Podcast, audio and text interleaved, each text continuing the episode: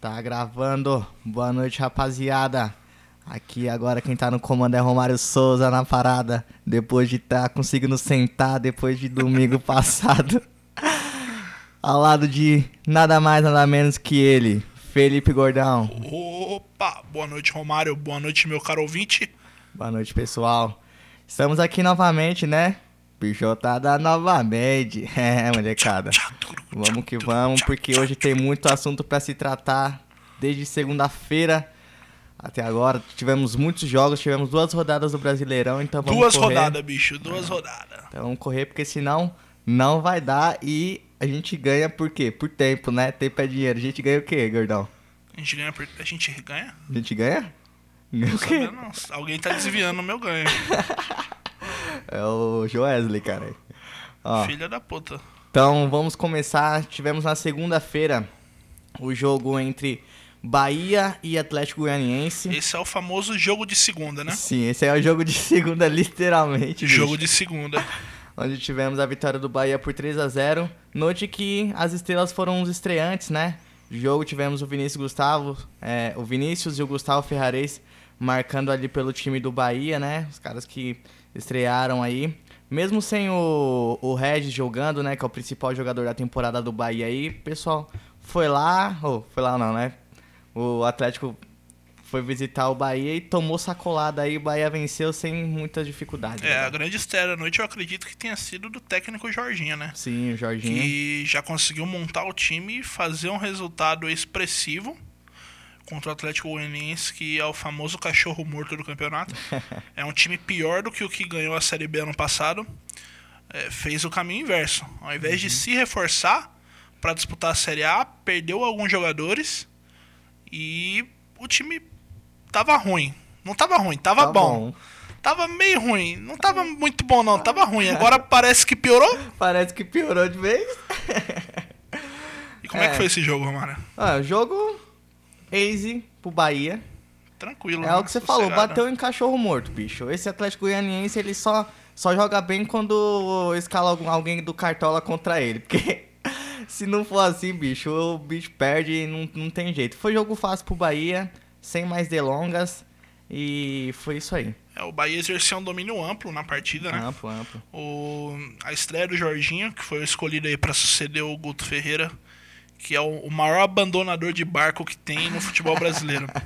o Guto Ferreira tava na Chapé Terror ano passado, é, desenvolveu um trabalho legal lá, o Bahia foi lá e pluf, Tome. pescou ele da Chapecoense e agora provou da mesma, da- do mesmo né? veneno. É aquele ditado que diz assim, né? Se o, se o cara ou se a mulher te trai, ou trai alguém pra ficar com você, com certeza vai trair você pra ficar com outro, né, bicho? Exatamente, o Guto Ferreira, o Guto Ferreira mandou uma banana para a direção do Bahia.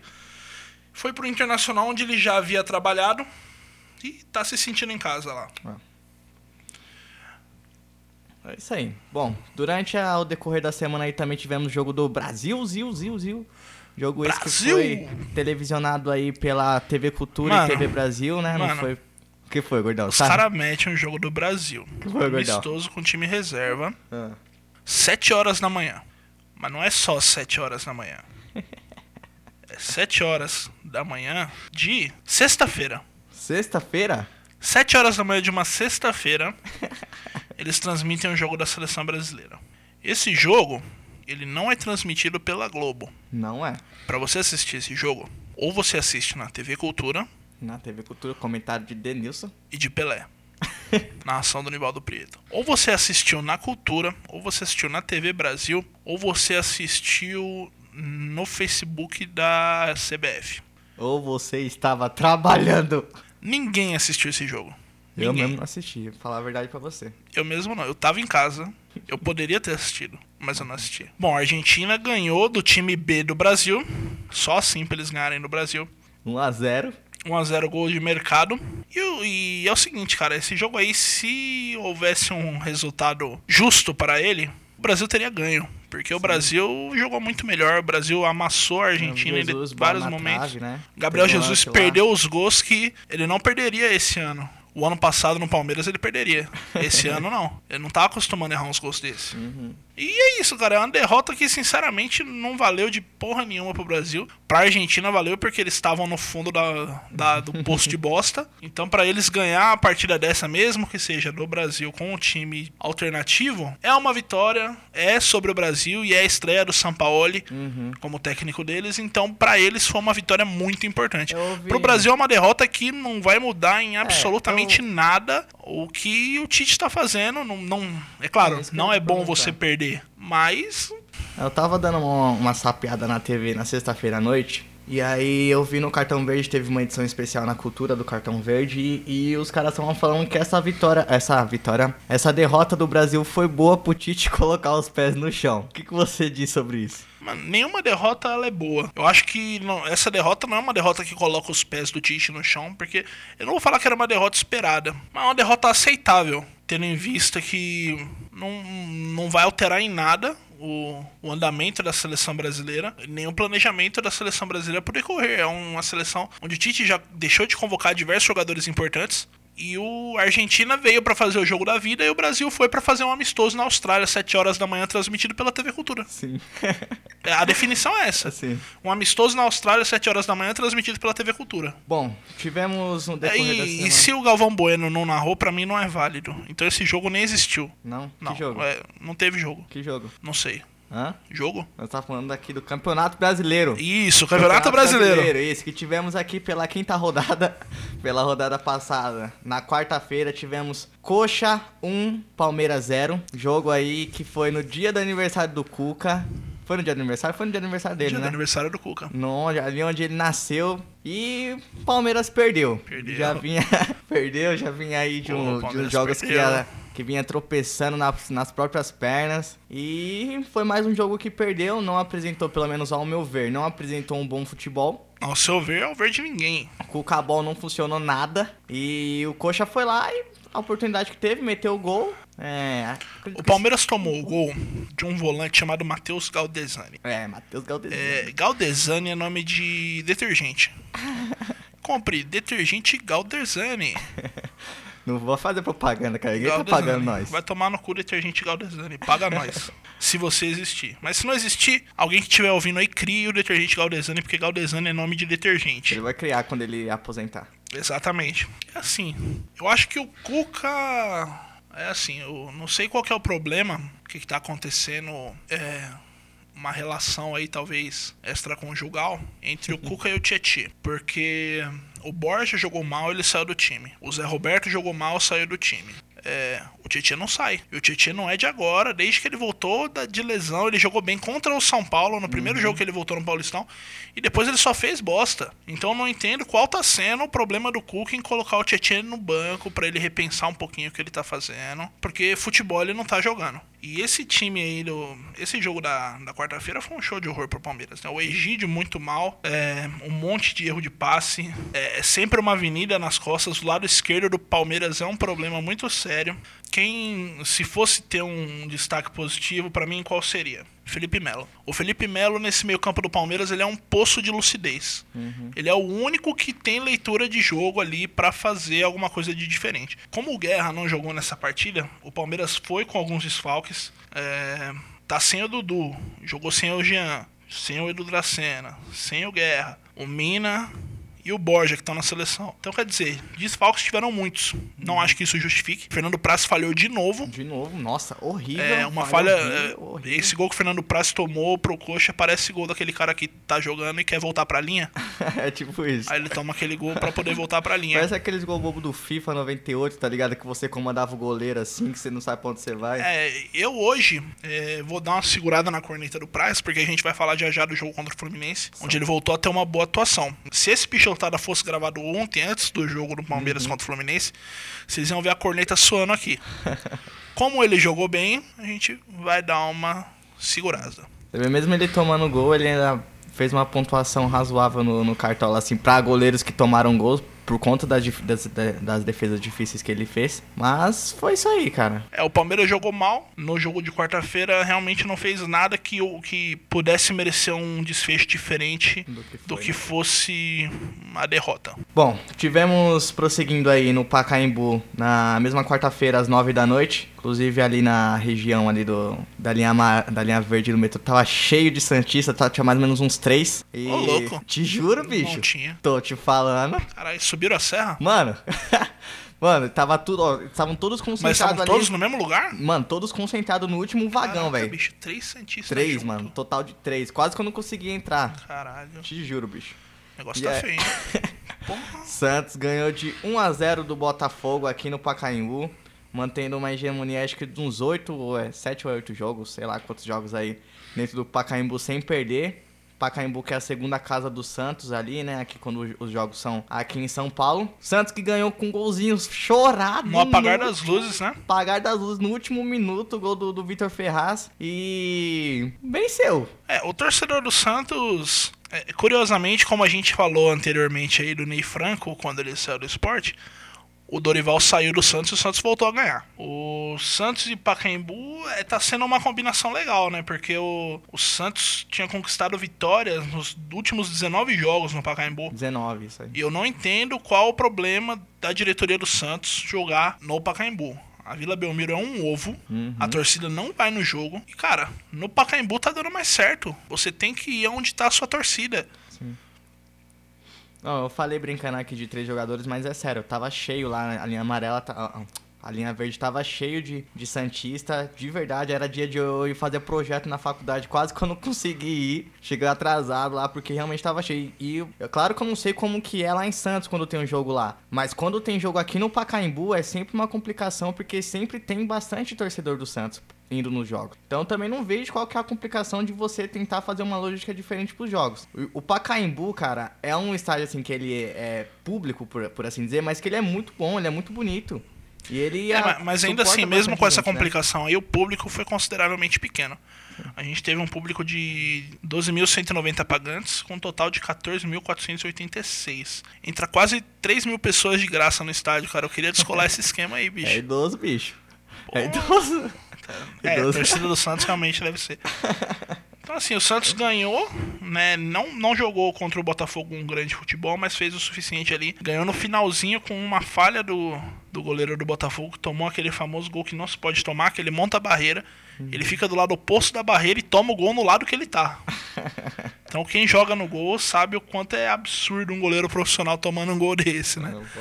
Mas o Santos venceu e reencontrou aí o caminho da vitória com o Elano no banco. O Lever Cup foi anunciado, né? Sim, tava lá assistindo. O Elano vai permanecer no, na direção, na direção não, na comissão técnica ali do Santos como auxiliar técnico e vai ser de grande ajuda pro Lever Cup porque o Elano há um ano atrás estava jogando, né? Então ele tem conhecimento do elenco, tanto que nesses, nessas duas partidas aí que ele é, dirigiu o time, ele conseguiu dar um padrão legal e o Santos aí com o Lever Cup pro decorrer do ano, Romário.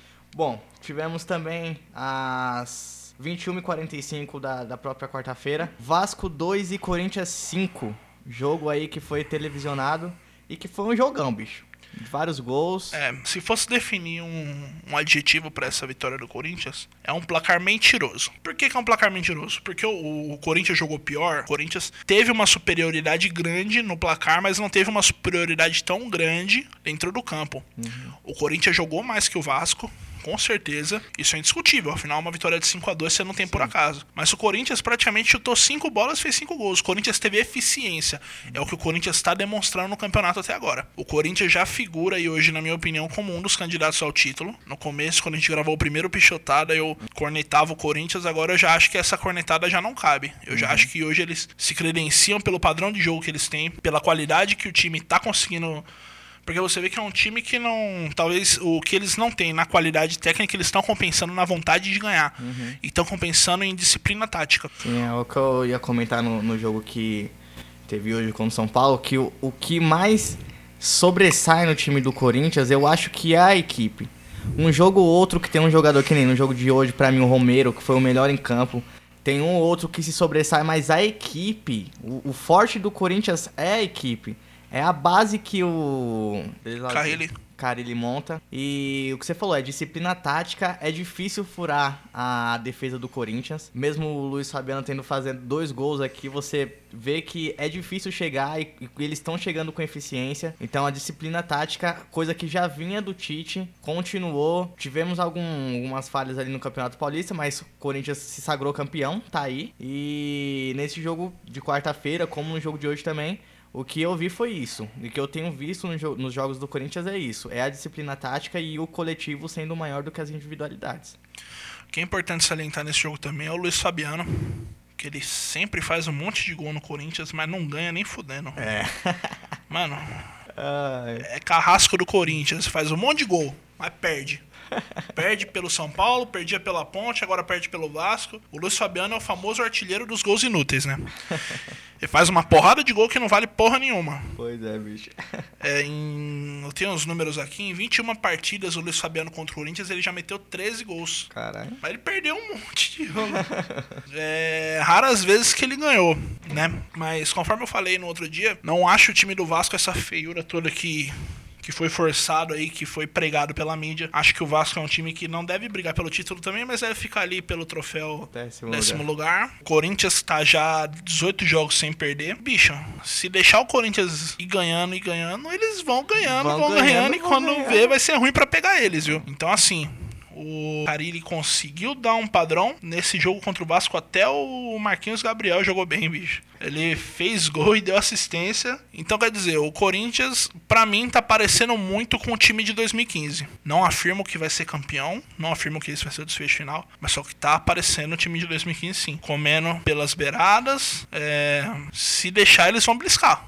Tivemos aí também no meio da semana, quinta-feira, às 17h30 no Morumbi, Panetone. Tivemos o jogo do São Paulo contra o Vitória. São Paulo que venceu por 2 a 0 é... São Paulo que venceu, se reabilitou, né? Ficou perto ali do, do G6.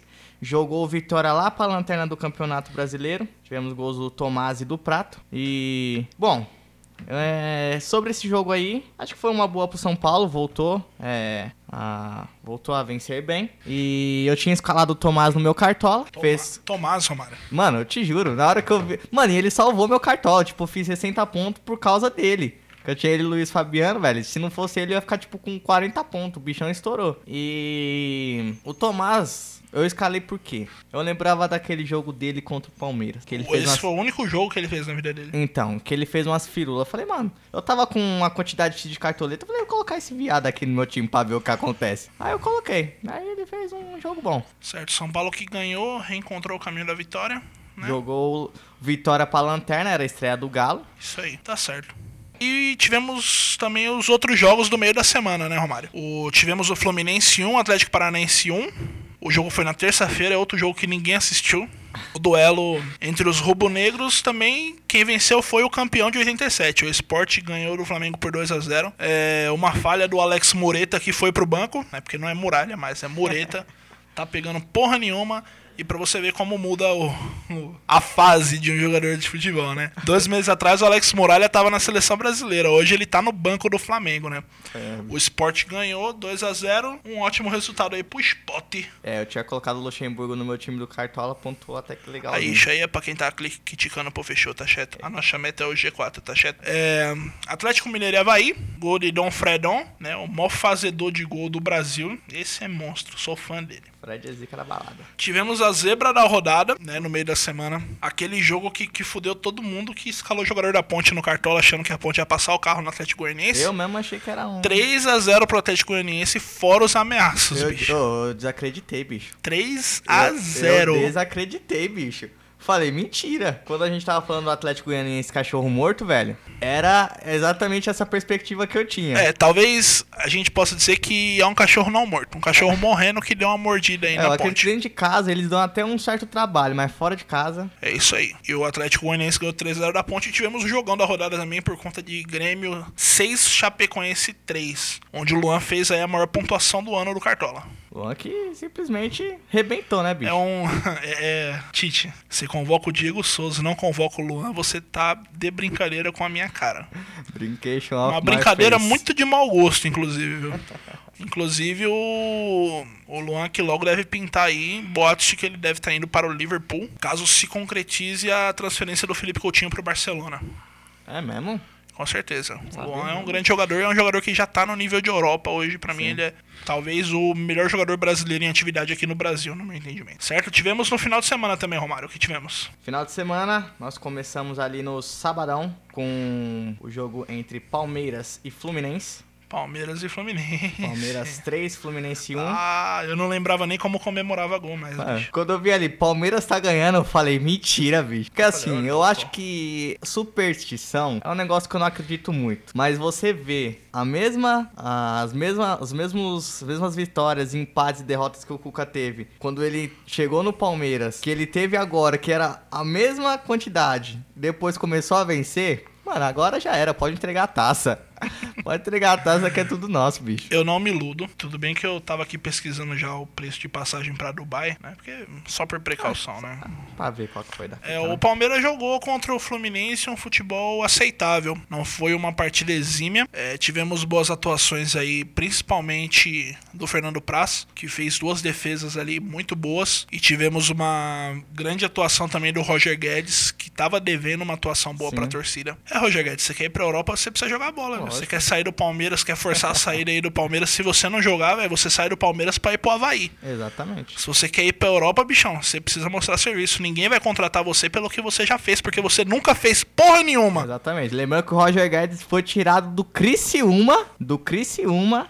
Eu já vi jogo dele ao vivo. Nós estávamos lá, gordão. Quando o Valdivia jogou zoado no Ele Pacaembu. tava naquele jogo, Roger Tava, Guedes? tava. Tava quando eu falei pra você, ó, esse moleque joga. Você falou assim, não sei nem quem é. Eu falei, veio do Criciúma. Enfim, 3x1 pro Palmeiras. Gols de guerra no famoso Cucabol. Sim, né? gol de lateral, eu gosto muito. Henrique Dourado empatou o jogo. Aí eu já pensei, pronto, já era. O Henrique. Dourado é um desgraçado. É um- No Palmeiras ele não dominava uma bola. Errava gol dentro da pequena área. Aí essas pragas saem do Palmeiras e faz gol no Palmeiras, mano. Eu não consigo entender isso. Mano, tem um jogador muito piá, muito que é muito pichotada, bicho, que sai do Palmeiras. Gilmar, você lembra do Gilmar? Poxa, aquele gol que ele fez de longe lá? Puta no merda, Vasco? Ah, bicho. vai pro inferno, mano. Falei, Era um bagre também, mano. uma desgraça de jogador ruim. É, vou falar pra vocês que o que realmente me entristece é que o Jean não tá conseguindo desenvolver futebol no bom no Palmeiras, já não é de hoje. O time melhorou quase que 100% quando o Jean saiu, o Tietchan foi pra lateral direita, que também não jogou porra nenhuma. Começou a jogar bem depois que foi pra lateral. A entrada do Thiago Santos liberou o Felipe Melo. Agora é de se preocupar porque o Felipe Melo saiu sentindo o posterior da coxa. né? Não sabemos se foi uma lesão um pouco mais séria, né? Mas o que é importante pra mim, o Guerra é um grande jogador. Isso pra mim tá evidenciado já. O Keno só sabe fazer fumaça, bicho. Dribla pra um lado, dribla pro outro e dá. hum, hum, Não faz Sim, porra cara. nenhuma. Perde a É, porra da bola e, mano, ele fez o gol ali, beleza. Metade daquele gol foi do Roger Guedes. Sim. Roger Guedes que também não tava jogando bem até a jogada do gol do Keno, que foi uma puta jogada. E a jogada do terceiro gol dele também foi muito legal. Pra mim, o destaque maior desse jogo, Fernando Praz, que salvou uma bola do Henrique Dourado no primeiro tempo, uma defesa mais complicada. No segundo, aos 46, ele salvou a cabeçada do Marco Júnior, queima-roupa, que não foi uma defesa tão difícil, mas a bola foi em cima dele, mas exigiu reflexo e a- o grande mérito dele foi por ele estar bem posicionado, né? O Fernando Praz estava precisando de um bom, uma boa atuação como essa para recuperar a confiança. E acho que a tendência aos poucos é ele retomar o bom futebol. Já, o Cera já tava cheirando no cangote ali, mas eu vi. O Jailson tava aqui, ó, dando dando Dando dando, dando seta para passar. É.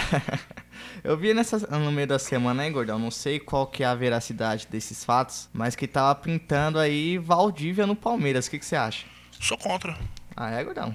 Sou contra. Por quê? Vagabundo vai pro inferno. Mas você acha que não seria uma opção ali pra ter Não. no meio de campo, cara? Não. Não mesmo? O DM do Palmeiras já tá muito bem frequentado, não precisa de mais um. Então, beleza. Ó, no meu entendimento, bicho, é o seguinte: a torcida do Palmeiras é carente. Porque o torcedor do Palmeiras tá acostumado a sofrer. Sim, bastante. Eu, palmeirense, sofri minha vida inteira. Então, quando aparece um jogador aí que chuta o vento, olha pra um lado, toca pro outro, segura a bola aqui, fala meia dúzia de palavrinha bonita no ouvido, a torcida fica toda mole. Mas é o seguinte, Valdívia é um vagabundo, frequentador de DM, o tempo que ele jogou aí, você pode ver, cara, coincidiu. O Valdívia foi embora, o Palmeiras voltou a ganhar título. Quer vir jogar no Palmeiras, Valdívia? Tá bom. 150 baltos de salário pra você, produtividade. Se jogar, ganha mais. Se não jogar, Pá no seis meses, manda embora, mano. É, eu acho que devia fazer alguma Se coisa for desse- nesse nesse sentido, sim, mas eu duvido que o Valdívia vai aceitar, porque além de tudo é orgulhoso. É, isso é verdade. É, agora, torcedor que do Palmeiras que é a favor de direção pagar 700 pau pro Valdívia igual era em 2015, Pra ficar sentado tomando sol. quem é a favor disso não é palmeirense, é Valdivete. Mas só que vindo da torcida do Palmeiras, que já gravou vídeo falando eu acredito em você, Maurício Ramos.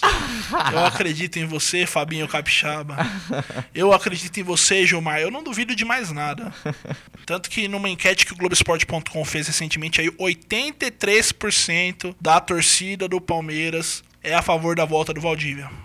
Bom, enfim. Mas prosseguindo, tivemos também o jogo hoje do Majestoso.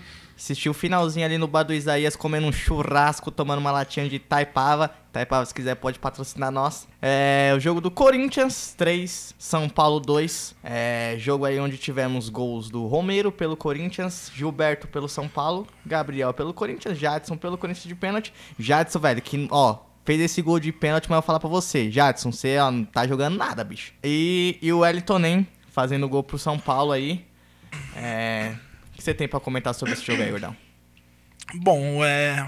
O que eu tenho que comentar desse jogo. É brincadeira, Brincadeira. É, é inexistente, é absurdo, é fora da curva o que o São Paulo é freguês do Corinthians.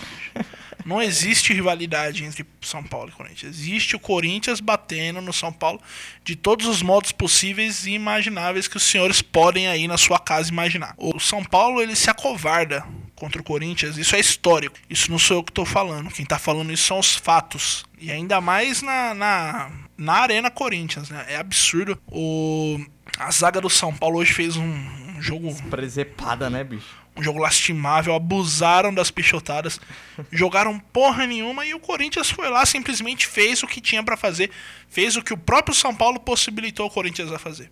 Eu acho que o Corinthians, em momento nenhum, ele quis muito se propor ao jogo. O Corinthians jogou justamente na possibilidade que o São Paulo deu para ele jogar. E foi ali que o Corinthians se cresceu e fez o resultado. É, você o, vê até no, no lance onde teve o, o pênalti pro Corinthians em cima do Jô.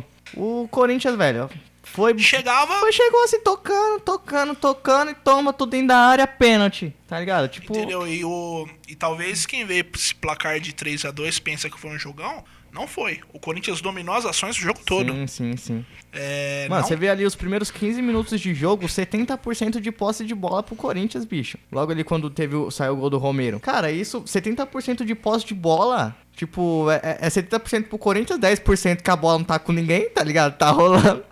E 20% pro, pro São Paulo. não, Exatamente. Praticamente. E, como eu falei, o São Paulo em momento nenhum propôs o jogo. O Corinthians simplesmente jogou na possibilidade que o São Paulo deixou o jogo aberto para o Corinthians poder jogar da forma que ele quisesse. Entendeu? A, a zaga do São Paulo é, jogou muito mal. Esse Maicon é um fanfarrão. Esse tal de God of Zaga aí é um zagueiro fraco.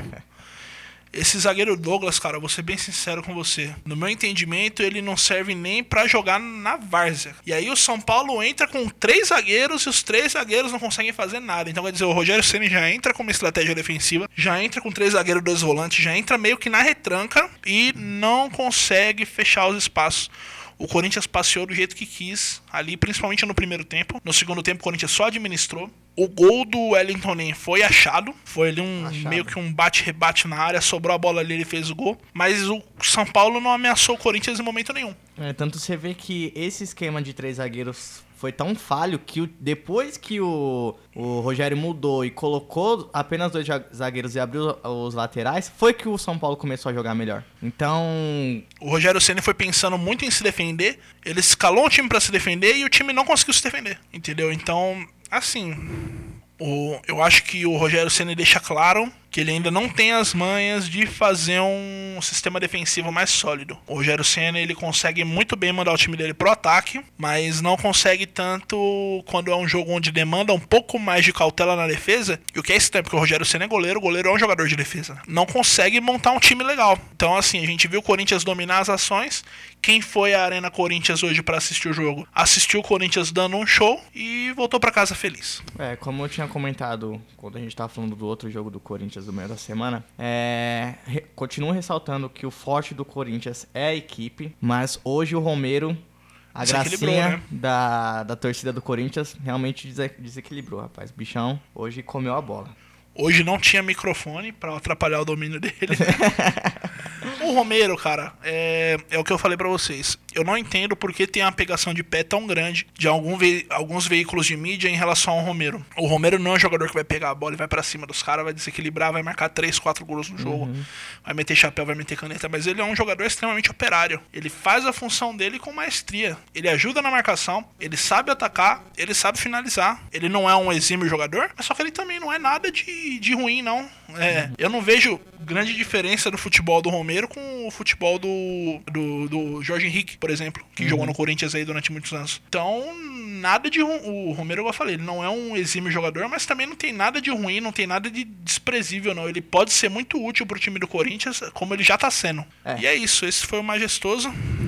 Tivemos ainda comentando sobre os times de São Paulo, mas agora à noite o jogo do Santos contra o Atlético Paranaense lá em Atlético. Lá em Atlético. Santos foi lá, deu na cara do Atlético que tá sendo. Esse sim tá sendo o cachorro morto. Esse sim tá sendo o cachorro morto do É. Brasileirão. Eu vou falar um negócio aqui pra vocês. Eduardo Batista. Eduardo Batista, você nunca me enganou, Eduardo Batista.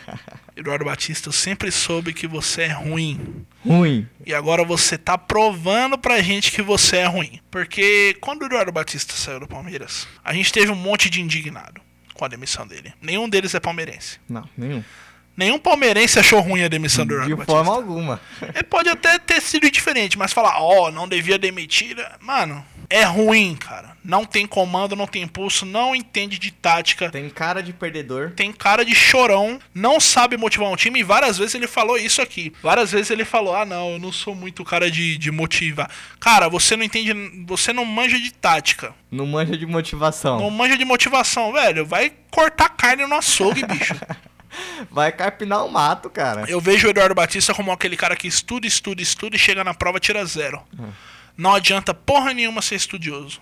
Tem que manjar do bagulho, bicho. Sim, tem que ter o time Eduardo Batista né, não bicho? manja. Agora, despejado meu caminhão de raiva sobre o Eduardo Batista, vamos falar do jogo do Santos. Sim. Né, a estratégia do Santos foi bem clara. Esperou o Atlético vir, porque o jogo era lá na Arena da Baixada. O Atlético não tá conseguindo eh, repetir a boa campanha como mandante que teve no ano passado. E funcionou quando o Bruno Henrique ali roubou a bola de meio, no meio de campo ali, lançou pro Thiago Maia dentro da área. O Kaique recebeu o passe do Thiago Maia, meteu caixa, né? Kaique meteu dois, né? Dois gols, bicho. Isso mesmo. Né, o, o Furacão continuou tentando trabalhar a bola, deu trabalho até o Vanderlei no chute do Nicão ali que desviou no Vitor Bueno. Mas quem marcou novamente de novo foi o Kaique, né? Como o Romário falou, novamente de novo é legal. Nova- É o Kaique novamente. Nos 35 minutos ali ele recebeu o passe do Bruno Henrique, bateu bem no canto. E é isso.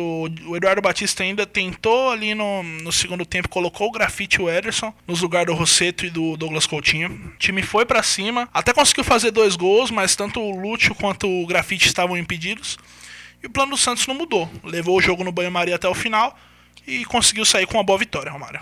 Bom, esse essa vitória do Santos aí, que acho que esse daí é o último jogo em que o Elano vai ser um interino. Isso, o Leverkusen É, já chega no o próximo. Liverpool Já vai, já vai assumir. É aquilo é, que a gente já comentou algumas vezes aqui no Pichotada. Santos vem chegando, vem chegando também. é, faz bons jogos. E eu acredito sim que o Santos, como base aí de um do trabalho que estava sendo efetivado pelo Dorival Júnior, que vem sendo efetivado, que foi efetivado agora pelo, pelo Elano, e com a chegada do Leverkusen vai continuar jogando bem.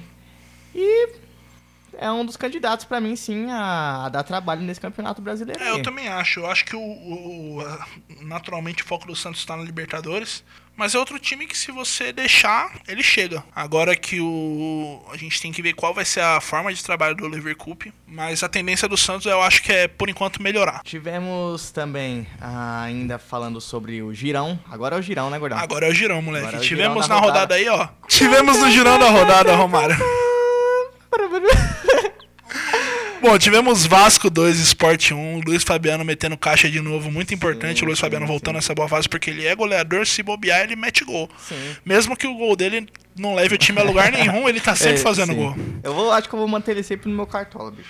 Ele faz bastante gol, cara. Você pode Douglas, entender. é, tivemos o Douglas também, meia do Vasco, metendo gol. Muito bom esse cara, hein? Sim, bom, Bom. bom. Ele deu assistência, eu acho, pro, pro gol do, do Luiz Fabiano e fez o gol. Então a pontuação no cartola dele foi, foi legal. É isso aí. O André é, fez o gol de redenção pro esporte ali. No último André minuto, gol Balada. de pênalti. André Balada. É, Então, o primeiro tempo do jogo foi apático, né? Mas no segundo tempo, após a entrada do Nenê, no lugar do Wellington, o jogo mudou. Soube cadenciar bem ali o meio de campo. E aí sim, chegar os gols aí do, do time do Vasco, né? O que deu números finais da partida. É isso aí. Tivemos também Botafogo 2, Coxa 2, onde o Joel Carli fez gol e fez, Fez pênalti. Dois pênaltis. Dois pênaltis e um gol. pênaltis. Esse foi um jogo de altos e baixos pro Joel Carli, né? 2 a 2 Botafogo e Coxa. O Botafogo é um time que não acredito que vá disputar o título, mas é um time que vai ser encardido e vai ser ruim de ganhar, com certeza. É, só pra ressaltar que o segundo pênalti ali que o, que o Carly fez foi meio mandrake, sim. É, eu vi o lance e. Na moral, cara. Foi Nem tipo. foi. Não, sabe que ombro a ombro, assim, uma trombada meio bosta. Aí e- o juiz, É, tipo isso. brincadeira, viu? Vamos lá. É, Tivemos. na sequência aí. Vitória 2, Atlético Mineiro 0. Atlético Mineiro tá querendo ser rebaixado, Mano, eu Atlético não sei, Mineiro. bicho. Eu, na, na moral, eu Vocês vou estão de brincadeira comigo, cara? Jogador do... Mano, Robinho não tá jogando nada. Atlético Mineiro. Continue assim porque vocês são candidatos a ganhar Libertadores. Continue jogando mal, que é um grande adversário a menos aí. É, tivemos é, a vitória 2, né? Gols do, do Chiesa e do Neilton. O Neilton. Neilton fez gol, bicho. Atlético Mineiro tomou gol do Neilton. ganhar Libertadores. bicho, Tô te falando. Então, é... Palmeiras tomou gol Só que vale, vale lembrar que nesse jogo aí, o Atlético Mineiro foi com um time reserva. O único... Por quê? Não sei, eu também ia te perguntar isso, mas o time foi reserva. Reserva, o único titular que tinha era o goleiro. Vitor. O Vitor era o único titular que tinha no, no, no time. E assim, o Vitória em casa foi lá, Leão deitou e isso aí, deixou a. é, saiu da lanterna, jogou a lanterna pro Atlético Paranaense e, velho, Tá certo. Tivemos também Ponte Preta 3, Chapecoense 2. Isso. Romário, eu te faço uma pergunta, cara. então me pergunte para mim. A Ponte, o Chapecoense tá sofrendo do efeito Santa Cruz? O efeito Santa Cruz é o efeito de reagir nos últimos minutos e não conseguir nada? Não. Qual que é o efeito Santa O Cruz? efeito Santa Cruz é de começar ali as primeiras rodadas na liderança e depois perder o gás e acabar sendo rebaixado pra segunda divisão. Oh, pode crer do, do último campeonato, né? Olha, cara, na moral, a Chape começou o campeonato bem, como você mesmo disse. E assim, eu fiz a merda de escalar o Reinaldo de novo no meu cartola. que fez, foi um do- dos pichotadas da rodada, se eu não me engano. Do cartola, É, a mas. Ponte abriu 3 a 0 né? Esse resultado é outro resultado que ele é meio mentiroso. Onde a Ponte ela dominou as ações, Uhum. fez 3 a 0 até com certa facilidade e depois a Chapecoense reagiu no final, né? 3 a 2 ficou o jogo. O técnico da Ponte come... é, apostou no Cajá e no Shake, colocou os dois pra jogar, fizeram valer a experiência. O Shake deitou, Foi um destaques, chapéuzinho, rolinho, E bichão, assistência. assistência e conseguiram sagrar o- a, a vitória, né? Importante lembrar que a Ponte Preta está com 100% de aproveitamento dentro de casa. Então lá em Campinos, os bichos estão com a macaca, literalmente. Literalmente. Literalmente. É isso aí. Tivemos também hoje às 16 horas o jogo entre Havaí e Flamengo, jogo que foi 1 a 1 lá em Havaí, No estádio da ressacada e. estádio da ressacada. Então, mano, o jogo foi meio fraco, meio bosta ali o primeiro Ah, o tempo. Leandro Damião fez gol, cara. Então não tem é, como mas ô, o gol do Leandro Damião foi um golaço de bicicleta, filho. É mesmo? É. O Leandro Damião é um cara que sempre fez gol de bicicleta. É. toda, né? Então, o jogo, foi, como eu falei, foi fraco, foi meio chato pra quem tava assistindo, onde o físico superou as habilidades, né? Isso até saiu o primeiro gol do Havaí. Que aí o Flamengo precisou se mandar pro ataque, chegou ao empate, cinco minutos logo depois do, do Romulo ter feito o primeiro gol.